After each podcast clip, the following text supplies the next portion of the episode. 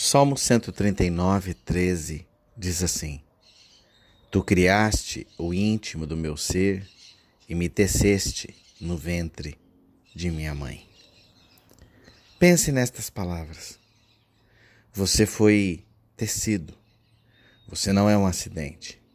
Você não é resultado de uma produção em massa. Você não saiu de uma linha de montagem. Você foi deliberadamente planejado, especificamente dotado e amorosamente posicionado nesta terra pelo Mestre artesão. Efésios 2,10 diz: Porque somos criação de Deus, realizada em Cristo Jesus para fazermos boas obras, as quais Deus preparou antes para nós as praticarmos. Sabe, numa sociedade que tem pouco espaço para segundos violinos, essas são boas notícias.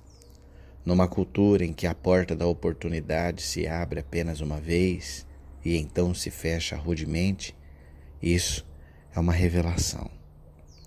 Num sistema que determina o valor de um homem pelos números de seu salário ou pela forma das pernas dela, Deixe-me dizer uma coisa: o plano de Jesus é razão para alegria. Jesus disse a João que um novo reino estava chegando. Um reino no qual as pessoas têm valor, não por conta daquilo que fazem, mas em função de a quem elas pertencem. Pense nisso.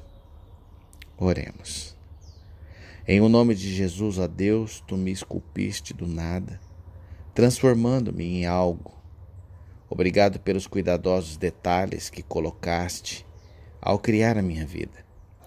Teus pensamentos sobre mim não são mais abundantes do que a areia da praia. E eu, pela tua graça, sou a menina dos teus olhos. Obrigado, Senhor em nome de Jesus.